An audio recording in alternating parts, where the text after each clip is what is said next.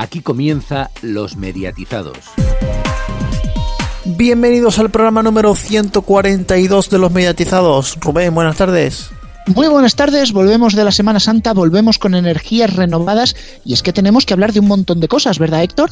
Efectivamente, buenas tardes. En el informativo de medios de hoy hablaremos de quién ha liderado las audiencias de marzo, de un aniversario con muchos besos, de que podremos viajar llevándonos todas nuestras series y películas en la maleta, siempre y cuando sea en la Unión Europea, y de varias novedades en las radios y operadores de telecomunicaciones.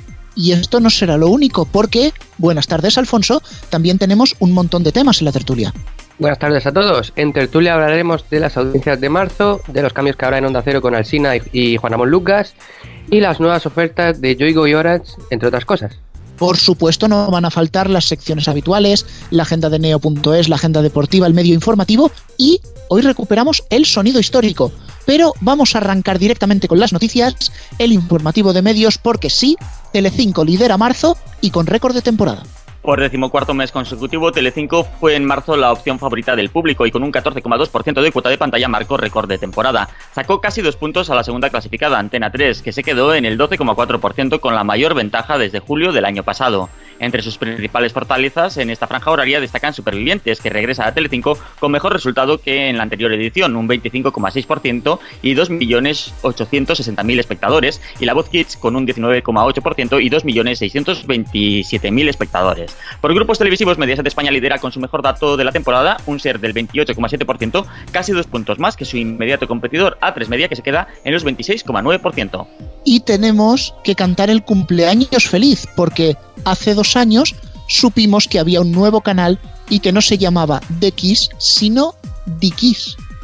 Así es, acaba de empezar uno de los meses más señalados para la cadena del grupo Kiss Media, y es que en este mes de abril Dikis celebra su segundo aniversario como canal en abierto de la TDT y sigue apostando por llegar a los espectadores con historias que merecen ser contadas. A lo largo de estos últimos 12 meses, Dikis ha seguido ganando espectadores. Gracias a su oferta única de contenidos, el canal promedia un 0,8 de share, lo que supone un crecimiento del 15% con mejoras generalizadas en todas las franjas horarias. En lo que va a contenido se refiere, este segundo año Dikis ha incluido en su parrilla 40 nuevas series, entre las que se pueden encontrar géneros que han, han calado muy bien entre el público, como es todo lo relacionado con las mascotas y los bebés. Programas como Un bebé lo cambia todo y 5 por sorpresa. Y ojo, porque esta es noticia tecnológica de calado y yo creo que hasta esperada. Desde este 1 de abril ya puedes acceder a tu suscripción de Netflix, HBO o incluso Spotify cuando viajes a otro país de la Unión Europea. Así es, los ciudadanos europeos pueden acceder desde este pasado domingo 1 de abril en cualquier lugar de la Unión Europea a los contenidos en línea que hayan contratado en sus países respectivos, por ejemplo Netflix, HBO o Spotify, gracias a la entrada en vigor de una nueva normativa europea que pone fin a los bloqueos existentes hasta la fecha. Los obstáculos a la portabilidad de estos servicios se debían a que la transmisión de contenidos protegidos con derechos de autor, como obras audiovisuales o principales eventos deportivos, suele tener licencias ligadas a un territorio. La Unión Europea impulsó un acuerdo entre las empresas y partes interesadas para eliminar esas barreras a través de un mecanismo que facilita la obtención de las autorizaciones a nivel europeo y con las nuevas reglas se avanza hacia el mercado único digital. Y el streaming sigue generando noticias. Globomedia producirá para HBO su primera comedia en España. La productora Globo Media del grupo Imagina está a punto de cerrar un acuerdo con la compañía norteamericana para la producción de una comedia. Será la segunda apuesta de HBO por la ficción española tras anunciarse la adaptación de Patria, el bestseller de Fernando Aramburu. Según ha podido saber el Confidencial Digital, Globo Media se encargará de producir para HBO una comedia de 30 minutos por capítulo. Las fuentes consultadas por el Confidencial Digital explican que el acuerdo está muy avanzado, solo quedan por cerrar los últimos flecos del contrato y nos pasamos de la tele a la radio. Las emisoras ya están preparando la próxima temporada. Una de ellas, Onda Cero. Carlos Alsina conducirá el matinal Más de Uno y Juan Ramón Lucas se va a la brújula. Onda Cero prepara importantes cambios de cara a la próxima temporada. Como comentabas, Carlos Alsina, quien hasta ahora presentaba el tramo inicial del programa matinal Más de Uno, se hará cargo también de la segunda parte del programa, pasando Juan Ramón Lucas a presentar el formato informativo de la noche, La Brújula. Estos cambios, adelantados por Crónica Global y confirmados por el mundo, se producirán después de tres temporadas a dúo del programa Más de Uno, nacido en 2015, cuando Onda Cero inauguró una nueva etapa tras la marcha de Carlos Herrera a la COPE y también se mueven en COPE precisamente porque Pepe Domingo Castaño ha renovado por su último año. Eh, por décima vez consecutiva se podría decir que ha renovado por su último año Pepe Domingo Castaño. Bueno, según ha podido saber el confidencial digital, Pepe Domingo Castaño ha comunicado a sus allegados que renovará un año más con la emisora de la conferencia episcopal. El histórico locutor gallego lo tiene decidido. A principios de año, unas declaraciones suyas a Juan Pablo Colmenalejo generaron una cierta incertidumbre en el sector porque abrían la puerta a una posible retirada definitiva de la radio. El año pasado cumplió 75 años y la incertidumbre sobre la prórroga de su contrato fue mayor para el locutor. Así lo reconoció él mismo públicamente cuando el presentador del partidazo le entrevistó. El periodista incidió en un hecho. Hace cuatro meses no te hubiese dicho que renovaría un año más porque estaba agotado. No encontraba fuerza ni potencia física para hacer lo que yo quería. Pero últimamente me he encontrado un poco mejor y si sigo así en agosto renovaré un año más. Y así fue. El periodista renovó una temporada más. Las telecos también se mueven y ojo al bombazo que acaba de tirar Yoigo. Lanza la primera tarifa ilimitada de datos. Efectivamente, Yoigo lo ha vuelto a hacer y como ha pasado anteriormente, ha abierto el camino a las tarifas ilimitadas de datos en el móvil en nuestro país, con el lanzamiento de su nueva tarifa con gigas infinitos. La nueva tarifa que lanza Yoigo se llama Fibra más las Infin con gigas infinitos y por 99 euros incluye gigas infinitos en el móvil, llamadas infinitas en el móvil, fibra en casa a 300 megas más 10 euros al mes y fibra eh, a un giga añadiendo 30 euros al mes y teléfono fijo. Es contratable hasta el 30 de junio. Además, a esa tarifa se le pueden añadir módulos y terminales para toda la familia por 9 euros cada uno, como por ejemplo hasta 3 líneas adicionales con llamadas y gigas infinitos por 9 euros al mes cada línea para siempre. Samsung J7 por 9 euros, pago único y sin cuotas. O próximamente Sky por 9 euros al mes para disfrutar de 15 de los mejores canales de pago y series y películas bajo demanda. Por cierto, que a Sky se ha añadido AX en esta misma semana. Esta nueva oferta también está disponible para pymes y a partir de ahora las pequeñas y medianas empresas españolas tendrán fibra, llamadas y gigas infinitos en su móvil desde 90 euros, 108,9 con IVA incluido. Y si Yoigo se mueve en el móvil, Orange se mueve en el Internet fijo. Lanza la fibra, atención, con un giga simétrico. Así es, ahora España lanza la fibra de un giga simétrico y ofrece a nivel residencial y en todas las provincias del territorio nacional la mayor oferta en velocidad del mercado español. Además, Orange mejora las velocidades de sus clientes actuales de fibra, duplicando hasta los 100 megas su oferta de 50 megas y pasando a sus clientes de 300 y 500 megas a 500 y 1 giga respectivamente. Todo ello sin coste añadido y de forma automática en los próximos meses sin necesidad de solicitarlo. Hasta aquí el informativo de medios. Más noticias en neo.es con dos es y en todas nuestras redes sociales, en Twitter arroba neotv y arroba los mediatizados, así como en nuestras respectivas cuentas de Facebook y en el canal de Telegram de los mediatizados. Los mediatizados. El sonido histórico. Bueno, pues esta semana nos toca volver a escuchar el sonido histórico. Tenemos aquí a Palaciego. Muy buenas tardes. Buenas tardes. En esta ocasión vamos a escuchar una evolución de la línea sonora de los boletines de Radio Nacional de España. Pues sí, Antonio y compañeros mediatizados, vamos a adentrarnos en varias décadas en el universo de las noticias y la forma de darlas en Radio Nacional de España, sobre todo en los boletines y en sus programas diarios. Eran los famosos diarios hablados y también 24 horas, o España a las 6, a las 7, a las 8 e incluso el 14 horas. Pero en este caso vamos a repasar brevemente mm, las cabeceras informativas de 1982, 1987, 1989, 1992 y 1996. En primer lugar, 1982 con España a las 8 del 10 de diciembre de ese año, Juan José Campo habla sobre el gobierno recién formado del Partido Socialista. Podemos apreciar el estilo informativo que primaba en aquella época.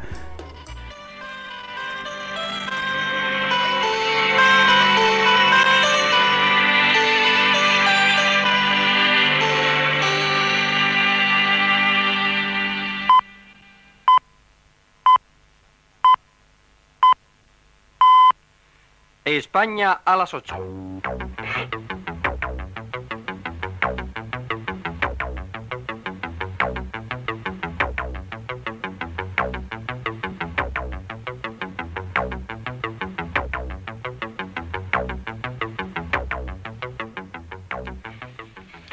Buenos días, les habla Juan José Campo. Aunque el vicepresidente del gobierno, Alfonso Guerra, decía ayer estas palabras... Por favor, que los ministros salgan menos que salgan cuando tengan contenidos informativos que ofrecer y nada más. Aunque Alfonso Guerra no es partidario. Nos vamos cinco años más adelante, 1987, Silvia Arlet y Ernesto Sáenz de Buruaga presenta a España a las 6 el 6 de octubre de aquel año. Un estilo mucho más dinámico, más rápido y activo, con la sintonía incluso de Alan Parsons Project, llamada Standing on Higher Ground, edición por cierto del sábado, del fin de semana. Oigámosla un poco. Hola, muy buenos días, soy Silvia Arlet. Esto es España a las 6. A partir de este momento, Radio Nacional de España, Radio 1, multiplica la información.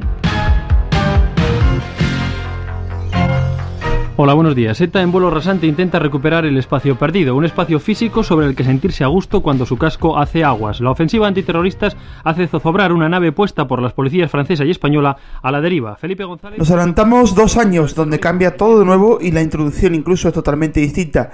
Es el 24 horas del 10 de diciembre de 1989, presentado por Javier Algarra, otro clásico de la radio y televisión española, como el anterior de 1987. Curiosos datos para comentar, por ejemplo, que Cela había ganado el Nobel de Literatura. Escuchemos este inicio.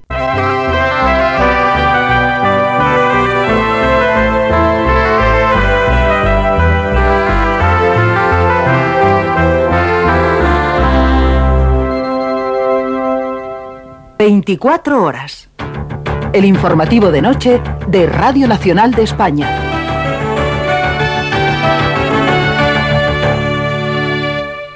Buenas noches, saludos en nombre de todo el equipo que hace posible este informativo. Les habla Javier Algarra. Camilo José Cela es ya patrimonio de la humanidad. Esta tarde en Estocolmo recibía de manos del rey Carlos Gustavo de Suecia el Premio Nobel de Literatura en 1989. Hace apenas algunos minutos, tras la cena de gala que culminaba con la tarta helada de moras con azúcar de menta y sorbete de manzana, Cela abandonaba su puesto a la derecha de la reina Silvia de Suecia para pronunciar un brindis en el que parafrasear... 1992, ya adentrados en la siguiente década, tenemos ya el boletín al estilo más recordado con sintonía y melodía y María Jesús Cañellas da las primeras noticias del diario hablado del domingo 4 de octubre.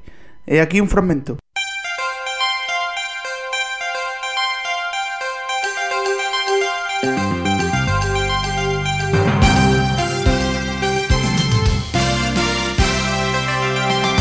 Radio Nacional de España. Les habla María Jesús Cañellas. 150 muertos, 200, tal vez más. A esta hora nadie se atreve a dar una cifra exacta de las víctimas que puede haber enterradas entre los escombros y las llamas del infierno en el que esta tarde se ha convertido todo un edificio de una barriada de Ámsterdam, de la capital holandesa, sobre el que hizo explosión un avión de carga de las líneas aéreas israelíes El Al. Los restos del aparato incendiado y los 118.000 litros de queroseno que acababa de repostar le convirtieron en una... Finalizamos esta etapa en 1996. Pocos meses antes se habían cambiado las sintonías de Radio Nacional de España. Y en este caso tenemos la no menos famosa, la cual sigue actualmente una versión.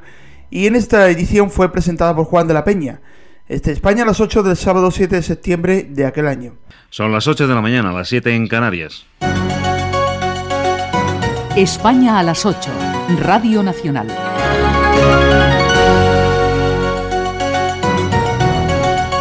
Días, les habla Juan de la Peña. El presidente del gobierno, José María Aznar, concluye este sábado su visita oficial a la República de México, última escala en este su primer viaje oficial a Latinoamérica. El responsable del Ejecutivo español, tras su entrevista con el presidente Cedillo, no alberga duda alguna de la voluntad política del gobierno mexicano y de la personal de su presidente en que se cumplirá en todos sus términos el protocolo de extradición firmado entre ambos países un viaje por el tiempo, por voces, estilos y formas de realizar un boletín informativo. Gracias a estos audios a lo largo de dos décadas hemos descubierto la forma de ser de la Nación de España. Y hasta aquí el suyo histórico. Seguimos en los mediatizados con más contenido.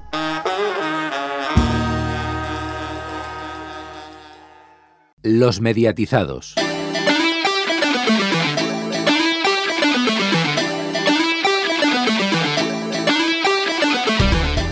Llega la parte del análisis de la actualidad. Hoy, sorprendentemente, no tenemos que saludar a nadie porque ya estamos todos. Así pues, Antonio, podemos arrancar esta tertulia y la vamos a arrancar con las audiencias de marzo. Pues sí, vamos a repasar brevemente lo que ha sido las audiencias de marzo porque Telecinco ha sido en esta ocasión líder destacada ha subido 1,3 puntos y ha liderado con una media del 14,2%, Antena 3 ha descendido 4 décimas, eh, se ha quedado en 12,4. La 1 ha descendido 6 décimas, se ha quedado en un 10,5%. La que ha subido medio punto es la sexta, con un 7,1, que se distancia aún más de 4, que se ha quedado en un 6,1%. Pues bueno, vamos a comenzar con Alfonso haciendo este análisis. Las aguas vuelven a su cauce, Telecinco gana el mes con tranquilidad y la 1 pues baja un poquito más después de la resaca de Operación Triunfo. Efectivamente, Telecinco está haciendo un poco el, mismo movimiento que realizó en la temporada pasada, en el que había varios programas tipo Gran Hermano eh, que no le terminaban de funcionar y sacaban los meses a trancas y barrancas. De hecho, este año ha ido igualando enero y febrero. Bueno, enero lo, lo ganó por poco, febrero igualmente. Y el año pasado enero, recordemos que lo ganó Antena 3, sin embargo, el año pasado, la temporada pasada, eh, Supervivientes salvó a Telecinco y este año parece que va a ocurrir lo mismo, porque ha hecho que Supervivientes ha hecho que Telecinco gane el, mes de marzo con bastante ventaja sobre Antena 3. Luego tenemos a la 1, eh, que sigue descendiendo, que descendió un poco en, en enero, eh, perdón, en febrero, y ahora en marzo otro poquito más. Estaba en el, llegó a hacer en el en, eh, en enero un 11,5%, decíamos que, que estaba viendo viento en popa la 1, que, por fin conseguía sus mejores cifras en, en 4 o 5 años. Eh, pero sin embargo, ahora sin grandes títulos, o sea, sin grandes programas, eh, como puede ser Operación Triunfo, como puede ser Masterchef, que ahora sí que empezó la nueva edición, eh, pues no tiene tan grandes audiencias. De hecho, si vemos los programas más vistos de, la 1 en este mes de marzo, resulta que es el, tiempo de los telediarios, que es algo bastante curioso. Y, por la parte baja de las generalistas, pues la sexta eh, gana, la sexta siempre es habitual que aventaja 4, pero esta vez le saca un punto, que es mucha ventaja. Eh, en un mes, desde luego, mucha actualidad informativa, porque parece que no acaba nunca la actualidad informativa y 4 pues ha crecido dos décimas, pero bueno, está en unas cifras bastante, bastante justillas. Pues bueno, precisamente esa batalla entre las dos más pequeñas sector es la que cabría analizar. Un punto de ventaja de la sexta, pero tirando muchísimo de actualidad y muchísimo de política. Lo de Cataluña le ha vuelto a salvar el mes. Exactamente, es que la sexta es el canal informativo al que casi todo el mundo acude cuando sucede de algo y el tema de Cataluña pues eh, es que está siempre en antena, siempre está en eh, Al Rojo Vivo, en Más Vale Tarde, los fines de semana con Ana Pastor, eh, ahora con Cristina Pardo pues también, también lo, lo veremos supongo, Salvados también va, va a hacer un intercambio de mujeres eh, jubiladas, creo que se van a Andalucía y mujeres de Andalucía que se van a Cataluña. Eh, por lo tanto, el tema de Cataluña lo están rentabilizando bastante en, la sexta y le está saliendo bastante bien. Antena 3, por su parte, la parte de actualidad la ha dejado en sus informativos diarios y el resto de la parrilla eh, se basa en entretenimiento y en ficción, sobre todo en ficción que recordemos que normalmente Antena 3 eh, entre semana suele tener dos series en emisión y que en estos meses pues eh, tiene tres, eh, ya que tuvo que estrenar Fariña justamente por, a causa de la actualidad, a causa del secuestro del, del libro. Entonces, Fariña le está funcionando muy bien. Han estrenado allí abajo esta misma semana, que también les ha ido bastante bien y los martes siguen con Cuerpo de Élite, que pese a todo pronóstico también les está funcionando y de hecho han contratado más capítulos.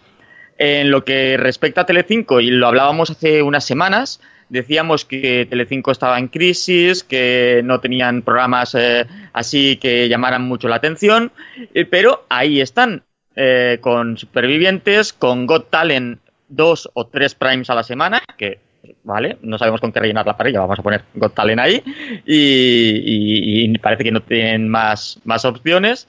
Eh, series, eh, la ficción en Telecinco pues brilla por su ausencia, la, la, serie La Verdad pues ahí está, que no sabemos cuándo, cuándo la estrenarán.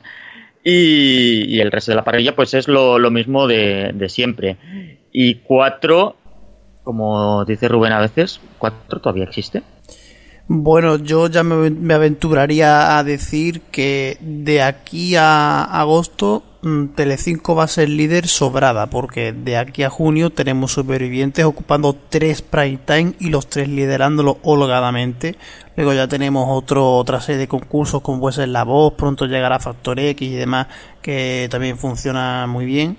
Incluso en este mes eh, la ha podido beneficiar buenos datos del programa de Ana Rosa por las mañanas, con el caso del niño este que fue asesinado, que desapareció y fue asesinado, el niño Gabriel, que recordemos que Ana Rosa llegó a hacer el mejor dato en 11 años.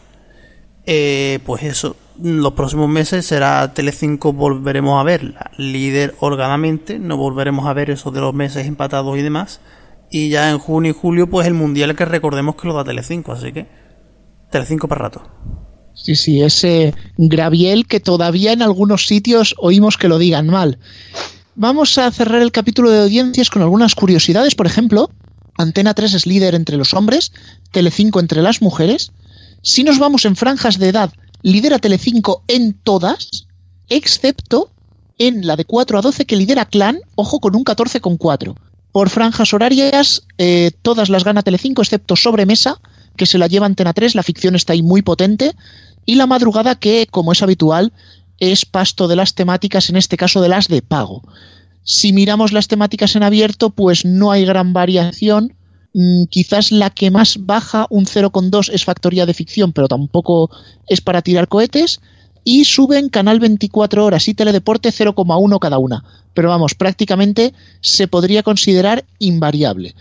Dejamos la televisión, nos vamos a ir a la radio porque ya empezamos a ver los primeros cambios de cromos para la próxima temporada. Y el primero va a ser en Onda Cero. Alfonso, voy a empezar por ti, porque Alsina se queda solo en más de uno, ya no será más de uno, será uno solo. Y Juan Ramón Lucas se va a la brújula, el que fue en su día programa de Alsina. Eh, sí, por cierto, eh, más allá de la, de la broma del nombre, sí que está por ver si le cambian efectivamente el nombre al programa. Aunque, bueno, Desde, aquí, desde aquí sugerimos menos de uno que lo hemos dicho más de una vez. sí, sí, sí. Hombre, la única dificultad sería porque ya sabemos que el, recuerdo en la radio es muy importante para el tema del EGM y hacer un cambio de nombre pues sería peligroso en ese sentido y tampoco es que vayan sobrados de audiencia. A mí, a mí me pasa con este programa, que tampoco he escuchado tanto, pero que leo siempre las opiniones que son del tipo, cine es muy bueno, no sé qué, qué gran parte informativa hace, y luego Lucas lo estropea en su parte de magazine. Pero claro, luego yo que ya sabes que soy muy de datos y muy de números, sobre todo el tema del EGM, me pongo a ver y ya en su momento hice cálculos y resulta que, lo que había bajado tanto la franja de Alcina como la de Lucas respecto a la audiencia que tenía Carlos Herrera era prácticamente lo mismo. De hecho, en su momento era ligeramente había bajado más al Sina que Lucas, aunque creo que después hubo un EGM siguiente en el que Lucas bajó más que al Sina o subió menos, en fin. Con lo cual, bueno, prácticamente igual. Entonces, en fin, a veces se lleva a Lucas unas críticas que quizá deberían ser repartidas. Y eh, por otra parte, eh, bueno, yo no sé si Lucas lo hará bien, malo, regular en la brújula, pero la brújula está de capa caída y desde luego eh, necesita un revulsivo. Sí me crea muchas dudas eh, al cine haciendo la parte de entretenimiento de más de uno, porque yo veo que es un hombre que sigue la parte informativa muy bien. Yo sigo diciendo que tiene un ritmo lento de programa para la mañana, pero bueno, pero no sé, no me acaba de convencer a mí eh, Alcina, su personalidad, su forma de hacer radio para la parte de entretenimiento. Pero en fin, ya veremos. Yo opino igual que Alfonso en esta última parte, no, no veo a Alcina en la parte de, entretenimiento. En la parte informativa lo veo, aunque también a esa hora de la mañana quizá eh, debería animarse un poco más, tomarse algún café más Alsina, porque a veces cuenta, la sensación... Cuenta la leyenda que Alsina un día sonrió.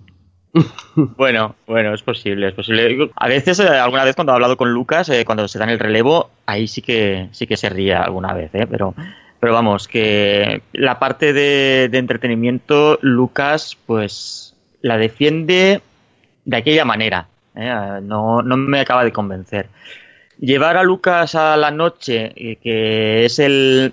No es el prime time, el prime time es la mañana en la radio, es una hora de bajo consumo radiofónico, pues me parece arriesgado, aunque eso sí, a Lucas lo conoce más gente que a Del Cura. Entonces, no sé yo si ese relevo eh, potenciará la franja o la debilitará todavía más. Eh, respecto al cambio de nombre del programa, mm, se dice, se rumorea que más de uno se continuará llamando más de uno, porque no, no hacía referencia a los presentadores, sino, sino a que está el presentador y los colaboradores y toda la gente que, hace el programa. No es como cuando estaba Carlos Herrera que parecía que eh, él era el, el manda más, ¿no? Era la estrella y era el que hacía el programa y, era quien había que alabar. Y, eh, con, el cambio querían dar una visión más plural de, que el programa no se hace solo y que lo hace un equipo y que lo hace más de una persona. Al menos eso es lo que yo creí entender cuando lo presentaron en su momento. Pues no sé cómo quedará esa franja y si beneficiará a la emisora eh, que Alsina eh, tome la, parte de, entretenimiento. Ya veremos cómo resultará. Pues bueno, yo aquí me voy a meter, y eso que yo soy el de las musicales, pero creo que esto es un pasito más en la estrategia de Onda Cero, bien sea para poner un parche, porque Juan Ramón Lucas en entretenimiento regular, pero del cura en la brújula, había que aguantarlo, realmente creo que es otro pasito más, como decía, en el giro que está dando Onda Cero, que es como que parece haber desistido de buscar oyentes en la derecha, parece que da, da por hecho que todos se van a ir con Herrera, todos se van a ir a Cope, y busca su caladero en los oyentes del centro, no me atrevería a decir centro izquierda, pero sí rascar a esos oyentes desencantados de la SER, por decirlo de alguna manera. Y fíjate, dice Alfonso, y decía bien, que del cura pega más en la cope, pero fíjate el giro que pueden dar, porque está la tarde de Julia, que eso en Onda Cero es intocable, e inmediatamente después pones a Juan Ramón Lucas, que no es, por así decirlo, no es tan de derechas, no puede generar ese rechazo, y a lo mejor la persona que se engancha por Julia sigue con Juan Ramón Lucas, el transistor pues es un poco inocuo, y Alsina dentro de la derecha se puede dejar escuchar, digamos, para captar ese oyente. No sé cómo lo ves, Alfonso. Eh, sí, hombre, podría eh, tener una línea ideológica un poco más lógica onda cero, que quizás lo que siempre ha pecado porque es muy guay esto, esto que a veces se dice de las radios deben ser plurales, las cadenas de radio y, tener pues un poco opiniones para todos los gustos. Pero al final el oyente busca una línea editorial concreta y cuando pone una... Digamos que cuando pone una cadena de radio, como cuando coge un periódico o lee un diario digital ahora, eh, busca convencerse de lo que piensa. Es una cosa bastante curiosa, pero somos así. Y con Onda Cero eh, pasaba que, claro, el que se convencía con Carlos Herrera, pues no se convence mucho con Julio Aldero, por poner un ejemplo, si es el mismo oyente. Y bueno, si se sigue una línea de decir, bueno, Alsina luego un corte, Lucas, entre medias Julio Otero, bueno, podría ser. Lo, que está claro es que Onda Cero debe buscar su, su camino porque desde que se fue Carlos Herrera no acaban de, encontrar el camino. También es cierto que ahora mismo lo tienen muy complicado porque la SER siempre, un poco mejor, un poco peor, pero siempre anda fuerte porque es la, con todas las críticas que queramos, pero es la cadena de referencia para los de izquierdas la COPE no solamente es, referente para el oyente de derecha, sino que eh, ha conseguido pues tener un locutor como Carlos Herrera, los demás pues más o menos les va funcionando porque además también los, deportes le, traen oyentes. Y Onda Cero queda por una parte en tierra de nadie y por otra parte eh, le falta gente que no sé que, atraiga al oyente o periodistas como pueda tener la, la, serie La COPE Así que veremos si encuentra por fin su camino, si ahora con estos cambios que se anuncian o, qué. Pero bueno, debe mejorar la cadena, desde luego. Y precisamente, Alfonso, comentábamos antes, cuando estábamos al entrar al estudio, qué es lo que ha pasado con la cobertura de Cifuentes, porque creo que la, que la, digamos, la cobertura de las diversas cadenas ha dejado bastante que desear. Eh, sí, me ha parecido curioso porque eh, me ha dado por hacer un repaso tanto de televisión y radio. Eh, no lo he podido ver, pero hombre, eh, Telemadrid, por lo que dice todo el mundo, lo ha televisado, como es lógico y normal. Y en televisión solamente lo ha dado además el canal 24 horas.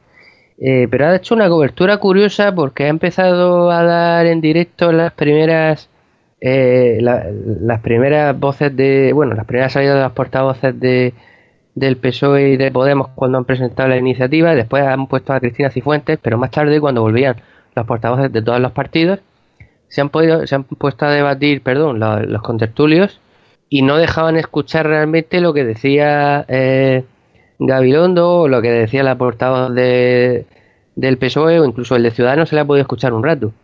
Entonces me parecía absurdo porque, vamos a ver, es un debate que apenas era una hora y pico, no era tampoco muy largo como puede ser un sobre el Estado de la Nación, y hubiese sido más lógico hacer el, el, debate o la tertulia sobre, sobre ese debate tras el debate y no durante el debate. En cuanto a las radios, la Radio Nacional lo ha emitido por Radio 5, como suele ser habitual en estos casos. La SER sí ha empezado a radiarlo, aunque es cierto que más tarde lo he vuelto a poner y, y ya no lo estaban radiando, o sea, sobre todo al principio sí lo han dado entero. Eh, la COPE a mí me, ha parecido que ha hecho una cosa curiosa, que es, estaba hablando del tema, pero sin poner el debate que se estaba produciendo en la asamblea, no sé. Eso, eso viene a ser como la versión radiofónica del plasma, ¿no? Eh, sí, sí, no sé, me ha llamado la atención. Y Onda Cero, como suele ser habitual en estas cosas, eh, ha estado por uvas y estaba hablando de otros temas. Mi posición sobre los servicios informativos de Onda Cero, la verdad es que siempre ha sido muy, muy crítica, porque creo que nunca saben estar en el pulso informativo, en el decir, bueno, hay un debate interesante, lo vamos a radiar, o hay que cortar la programación para hablar de no sé qué, no sé, a veces les falta un poco de, un poco lo que sí tiene la sexta en muchas ocasiones, aunque esta tarde no la haya tenido, es decir, el pulso informativo es el, más periodismo que, diría Ferreras. Pues bueno, vamos a tener que cambiar ya de tema porque esta semana, Héctor, hemos tenido un bombazo que ha sido que Yoigo lanza por primera vez en España una tarifa con datos ilimitados, que es cara de narices, pero eso sí es pionera. Sí, sí, es un poco carilla, diría yo. Yo no sé si, si habrá mucha gente dispuesta a desembolsar esos 99 euros que incluyen gigas infinitos en el móvil, llamadas infinitas, fibra en casa, el teléfono fijo. La verdad no sé yo, a ver, 99 euros por todo eso está bien, pero ¿necesitamos todo eso? ¿Necesitamos gigas infinitos, llamadas infinitas en el móvil? No sé, yo creo que, que, que es excesivo. Quizá los datos infinitos sí, las llamadas, pues, eh, ¿qué quieres que te diga? Yo creo que casi toda la gente, eh, al menos el común de los mortales, eh, habla por WhatsApp y cada vez se realizan menos llamadas de móvil. En el ámbito profesional es diferente, pero en el personal yo creo que todo el mundo tiramos de, de WhatsApp y, y, aplicaciones de estas de mensajería. Cada uno utiliza la que quiera, Telegram, WhatsApp, lo que sea. Entonces, no sé yo si el hecho de que lleve llamadas infinitas y el teléfono fijo incluido, que incluso hay mucha gente que, que no lo usa y que pasa de tener teléfono fijo ya en casa, pues es un poco cara. Eh, es una apuesta arriesgada y ya era momento de que en España llegaran tarifas ilimitadas, pero veremos si los demás operadores van afinando un poco más y van puliendo las tarifas y al final conseguimos que, que bajen algo. Bueno, pues la gente no hablará por el móvil, pero yo estoy por pasarme a una tarifa ilimitada. Lo digo, ¿eh?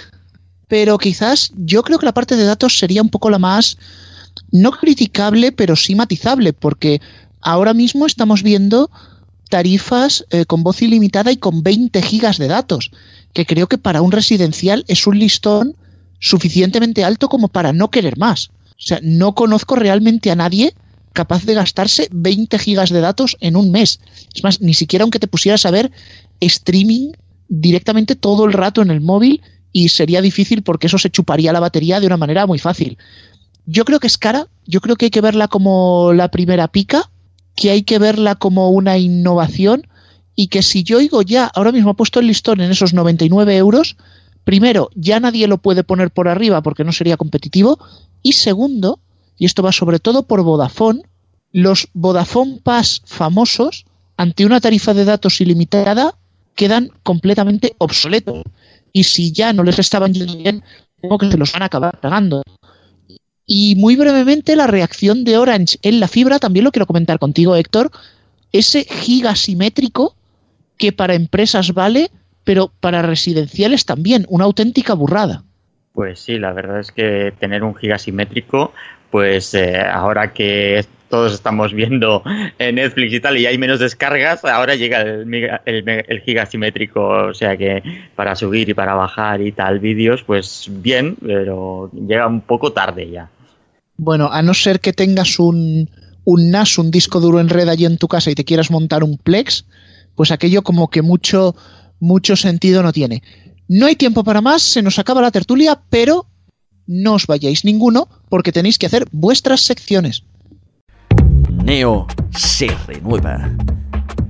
Un cambio estético que vendrá acompañado de nuevas secciones, adaptativo a PC, smartphone o tablet, y con una imagen más moderna. Pero sobre todo, manteniendo nuestros principios, informar sobre toda la oferta de los diferentes operadores de España y de la televisión de pago, de forma objetiva, contando lo que interesa. Y además, nos abriremos a nuevos campos, entre otros, radio y series de televisión seguiremos ofreciendo nuestra revista mensual en PDF y como siempre seguiremos también trabajando en colaboración con el equipo de los mediatizados. Una forma diferente para estar informado estés donde estés. Neo.es. Descubre la nueva Neo ya.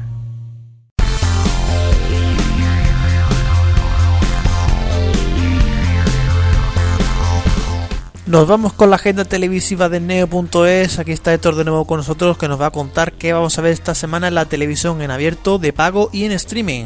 Efectivamente, y empezamos por el viernes, donde Amazon Prime Video estrena los All or Nothing de Michigan Wolverines. La serie permite a los miembros de Prime el acceso inédito al funcionamiento interno del programa más premiado del fútbol americano, relatando la temporada 2017 de la Universidad de Michigan. Las cámaras siguen al entrenador Jim Harbaugh en su tercera temporada dirigiendo el histórico programa de su alma mater a través de triunfos, pruebas y tribulaciones mientras juegan en el Big Ten, una de las conferencias más difíciles del fútbol americano colegial.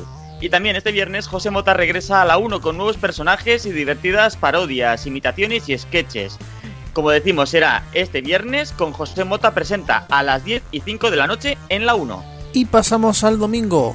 Al Pacino protagoniza la película Paterno en HBO España, que estará disponible a partir del domingo. Una historia basada en hechos reales en la que Pacino interpreta el papel de Joe Paterno, entrenador del equipo de fútbol americano de la Universidad Estatal de Pensilvania, en el momento en el que estalla el caso de abusos sexuales protagonizado por su asistente Jerry Sandansky.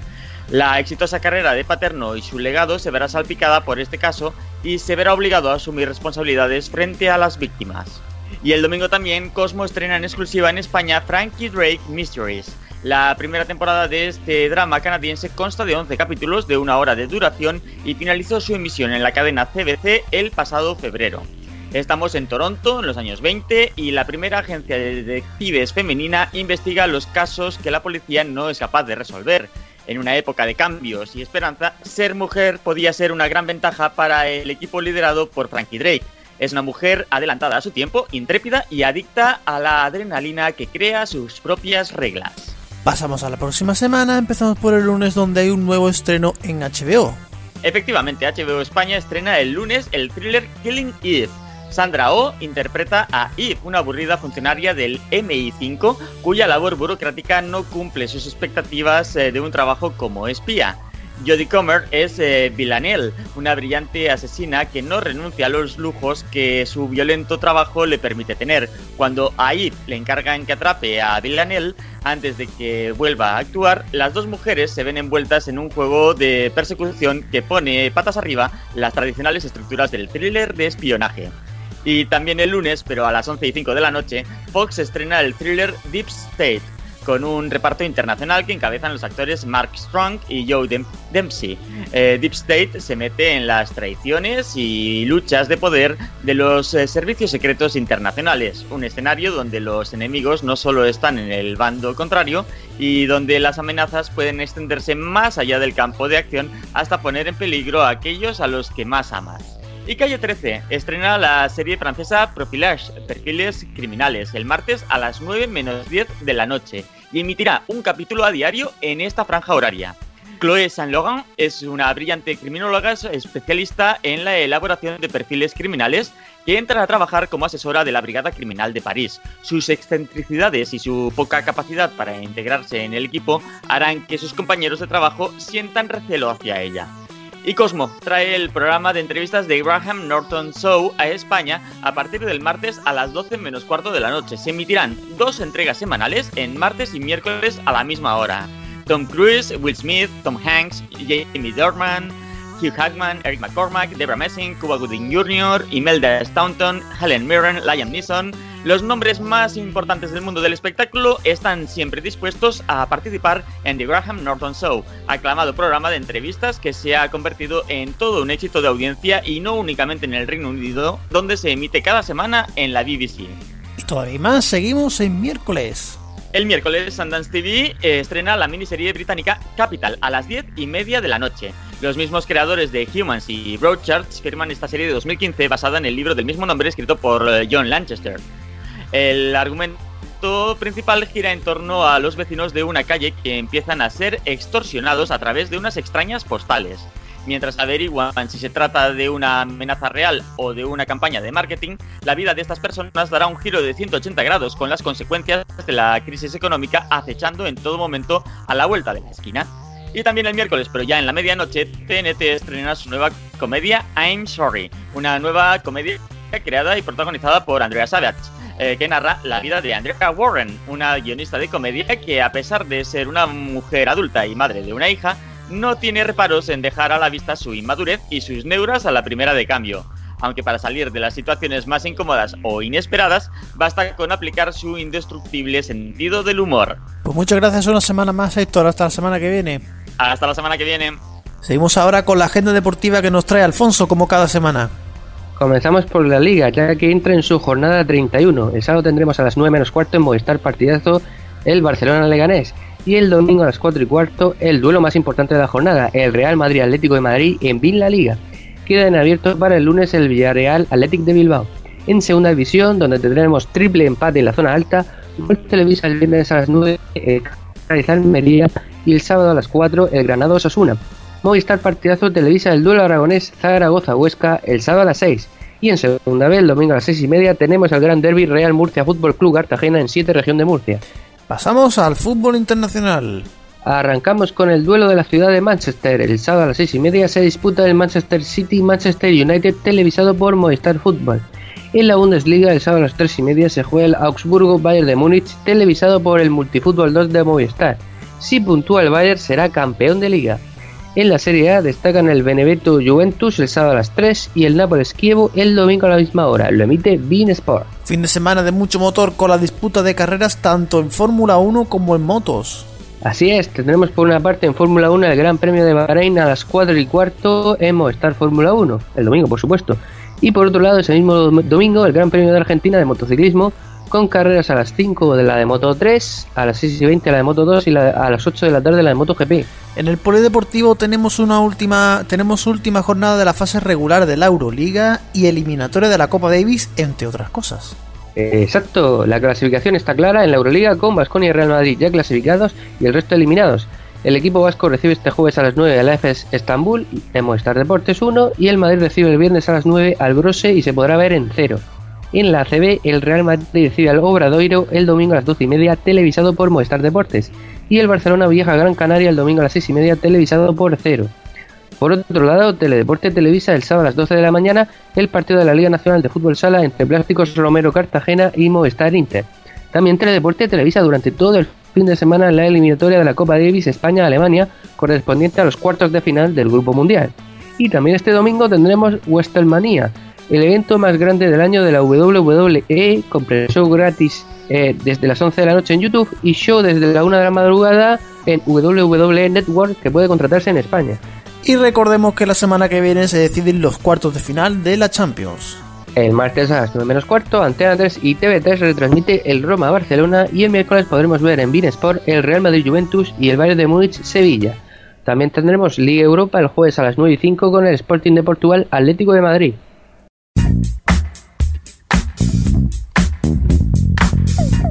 Y ha llegado la hora, una semana más, Rubén, de esas otras noticias que no nos caben en el resto del programa. Efectivamente, el medio informativo, una sección que es el via crucis de algunas empresas. Vaya penitencia. Sí, sí, sí, sí, sí. Todo- todos tenemos algún nombre en la cabeza, ¿verdad?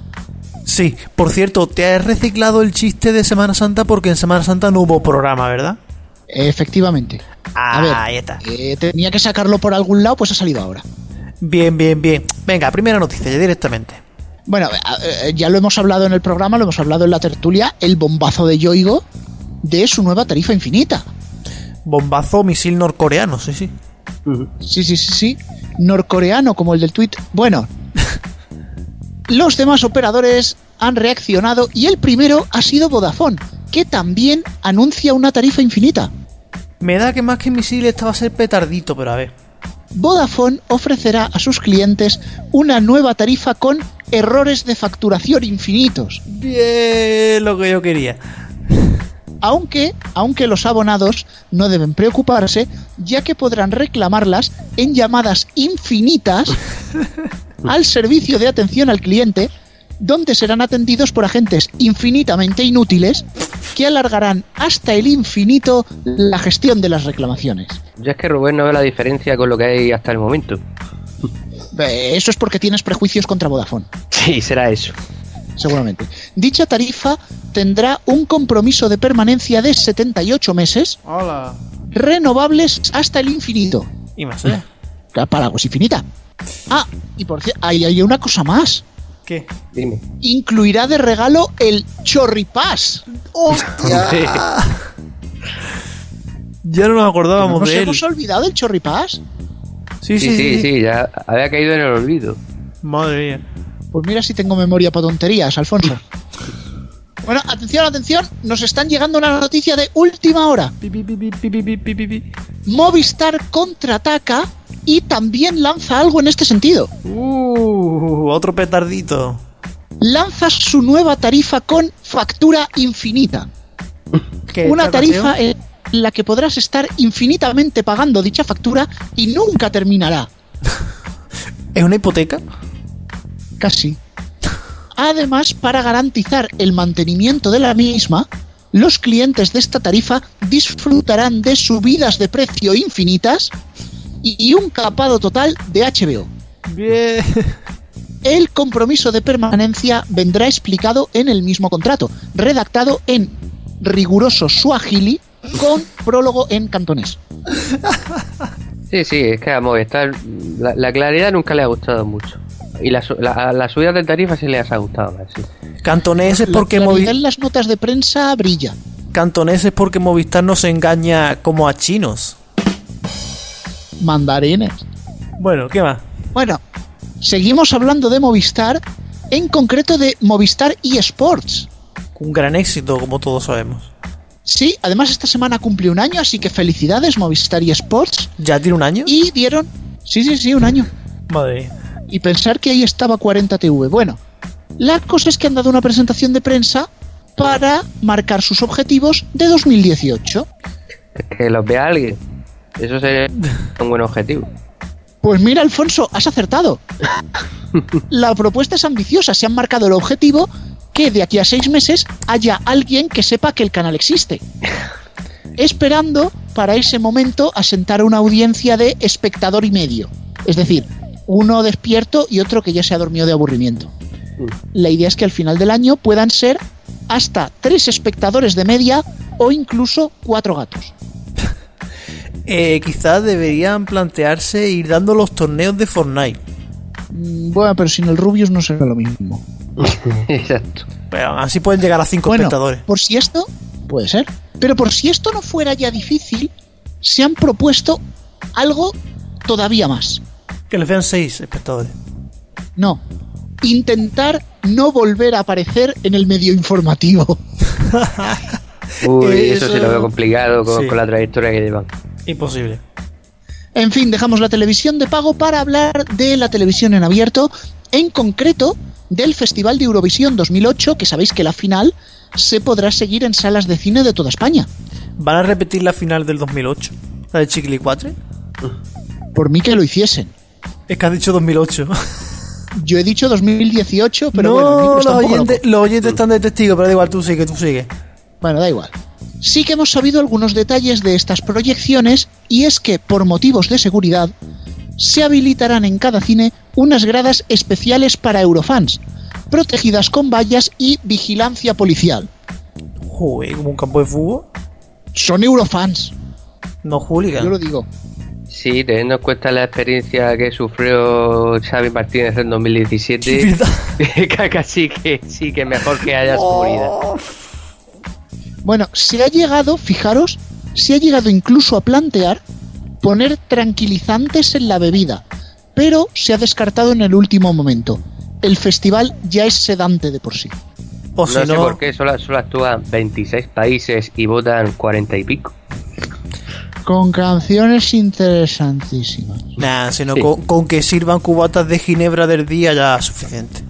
Pues sí, pues de alguna forma tendrá que pasar. Pero bueno, dejamos aquí estas noticias porque estas noticias pueden parecer absurdas, pero las... ¿Verdad, Antonio, Alfonso?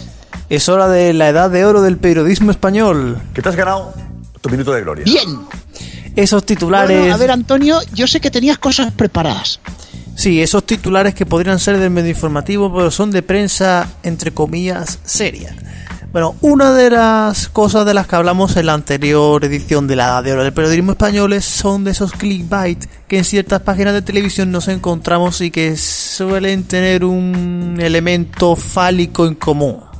Como por ejemplo, Pelayo, eh, este muchacho que es jurado de Cámbiame, Pelayo sorprendido. Soy consciente de mi pelayón, pero nunca habría imaginado la repercusión que tuvo. ¿Sabes? Porque enseñó aquella y le llamaron el pelayón. O por ejemplo, la historia de superación y las fotos más sexys del hombre árbol que está causando furor en la red. ¿Dónde tendría la rama ese hombre? O mejor dicho, el tronco. ¿Hombre árbol?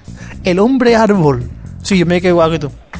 O ya el remate que es un futbolista noruego celebra el título desnudándose y metiendo el pene en el trofeo. Ole tú. Yo, después de estas noticias, creo que ha cambiado mi percepción del mundo. Sí, sí, la mía también. Sí. Me he quedado flasheado sobre todo con la del hombre árbol. Si es un hombre árbol será porque tiene matojo. un arbusto. ¿Qué digo yo, eh? Sí, por ahí irían los tiros, no sé, no entraron las noticias. Mejor.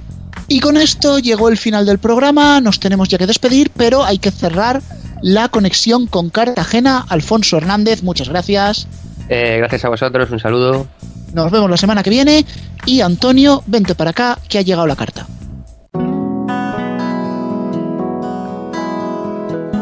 Bueno, Rubén, pues un programa menos, programa finiquitado, pero que tú, como tú me has dicho, vamos a escuchar la carta de Red Chip. Pues sí, porque se promete interesante. Dale al play.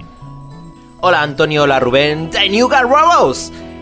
Ha salido ya publicado que Onda Cero tiene la intención de que Alsina se haga cargo de todo el programa de las mañanas y que Lucas se encargue de la brújula. Digo tiene la intención de porque no hay nada firmado todavía. Hay quien dice que esto está feísimo y que no se debe hablar de estos temas cuando las cosas no están en firme. Porque, mm, no sé, la verdad. Porque si se ficha a alguien en la tele, si se piensan que alguien en la tele va a presentar algo, o si se dice que tal futbolista quiere fichar o que le quieren fichar por algún equipo, o si un periodista cambia de periódico, se dice en la prensa sin ningún problema. Ojo, toques a los de la radio. No entiendo qué pasa. Que no se puede hablar de la radio, ni de fichajes, ni de nada. Por lo visto, está feo. En realidad, lo que está feo es el ego de muchos de los de la radio que se piensan que forman parte de un selecto grupo de gente que no es criticable. La cuestión es que para críticas las que recibe Lucas, que la verdad es que mmm, desde el principio muchos venimos diciendo que es un programa poco trabajado. Queridos oyentes mañaneros, no sé si habéis escuchado mucho a Lucas, pero el programa consiste en que la primera hora llaman los oyentes hablando de cosas graciosas, pero mejor lo hace Herrera. Luego, a la hora siguiente van unos cuantos colaboradores y Lucas muchos días pues está por ahí pues de picos pardos, haciendo el programa desde no se sabe dónde y la verdad es que se nota que pasa un poco. O esa sensación nos da muchos. Se puede criticar o es de mala educación. Y ahora irá a la brújula si tiene a bien. Muchos exoyentes de Radio Nacional dicen que la faceta de periodista político le va mucho más y que desde fuera parece lógico que eche en mano de alguien que tiene mucho más nombre que del cura para que levante la audiencia de la cadena por la noche, que está de capa caída porque son cuartos. Lo que no tengo claro es que él tenga muchas ganas, porque supongo que hacer el programa nocturno cuesta más y necesita más constancia que pasar un rato por la mañana en la radio. Sí, efectivamente, como veis, tengo la sensación de que el programa de Lucas es un programa muy prescindible. Seguramente no lo pienso yo solo, sino de que piensan en la cadena quitarle las mañanas, que es prime time, y llevarlo a la noche, que es un horario mucho peor. Vamos, digo. Y si no es de mala educación criticar un programa de radio, si no es de mala educación hablar de los movimientos en medios de comunicación, que ya sabemos que si son de radio, hay una ley no escrita que dice eso, que eso está muy feo. Pues flipo, un poco. Bueno, bueno, bueno, Pac, déjame decirte una cosa. Si no se puede o no está permitido hablar de fichajes en radio, tú no te preocupes, que ya hablamos nosotros. de eso nos ocuparemos. En eso estamos. Pues bueno, llegamos al final. Como siempre, sabéis que la música que suena en este programa es Creative Commons, que tendréis la lista de canciones en el podcast y que sois libres de copiarlas, pegarlas y distribuirlas. Y gracias a todas las emisoras que nos emiten semana tras semana y gracias a todo el equipo de Neo.es, de RFC Radio, de los mediatizados que hace posible este programa. Y por supuesto, si queréis seguir informados, tanto Neo como los mediatizados, estamos en Facebook y en Twitter, arroba neo con dos TV y arroba los mediatizados. Pues bueno, pues hasta la semana que viene. Adiós.